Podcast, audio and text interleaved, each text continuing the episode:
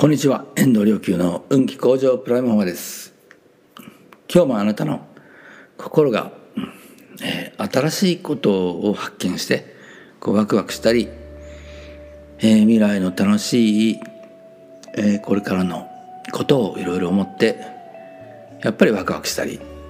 そんなことを願って発信したいと思います。さてまああのこの後一軸こう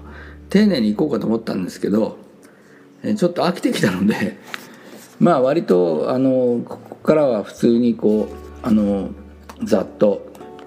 え読んでいけるものなのでまあ、うん、興味のある方はうん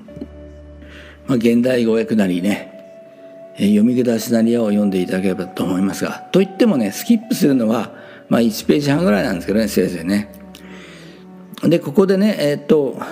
アーナンダがアナンがね質問するわけですよお釈迦様に。一体このね宝蔵菩薩がという48のね願いを立てましたもうそれはもう気が遠くなるような気絶するような非常に果てのないあのような話ですよね。一切に生きとし生けるものが自分の名を唱えたらその、うん、お浄土というね、えー、無限にこうあの喜びが美しさがそして幸せがね広がっていく世界。そういうところにみんなが生まれ変わっていくようにというね、えー、その願いのもとに立てた浄土。阿南がお釈迦様に聞いたのは果たして宝蔵菩薩は無事お浄土を建立したのでしょうか？というところなんですよね。なんたってねまああの、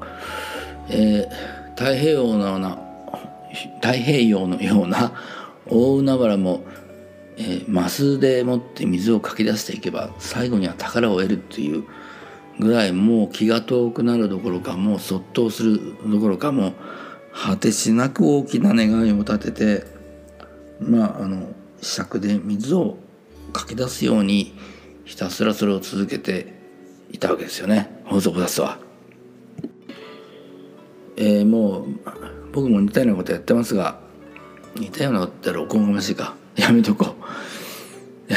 まあ物事が今年には実現を始めていくっていう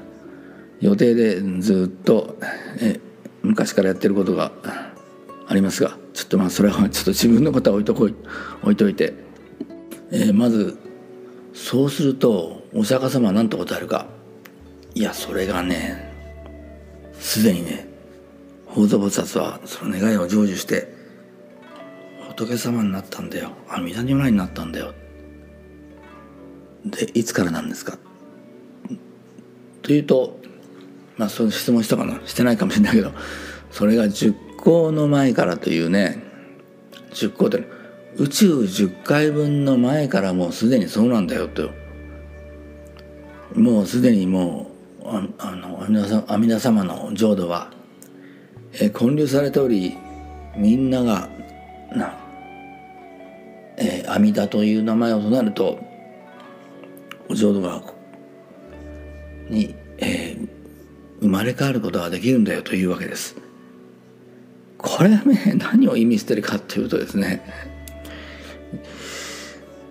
つまりこれは阿弥陀如来は我々の本来性浄土も本来の世界である。宝蔵菩薩は実はあなただ。自分自身の中にある宝蔵菩薩を呼び覚ませ。それが自分自身の宝蔵菩薩が内なる宝蔵菩薩が生きとし生けるもののためにそれぐらいの果てしない気が遠くなるような願いでも持って一歩も引かずに頑張り続ける。そうすると本来が現れてくるんだ本来の内なる、えー、宇宙大霊が現れてくるんだよ。本来の世界である。それはそれは極楽というぐらい、えー、喜びのあふれる美しい症状なる極楽浄土世界が心の中に現れてくるしそれがあなたの人生でありまたあなたの未来であり肉体を失っがねという衣を脱ぎ捨てた後現れてくる世界なんだよと。そういう意味なんですね、えー、ですから是非ともあなたも、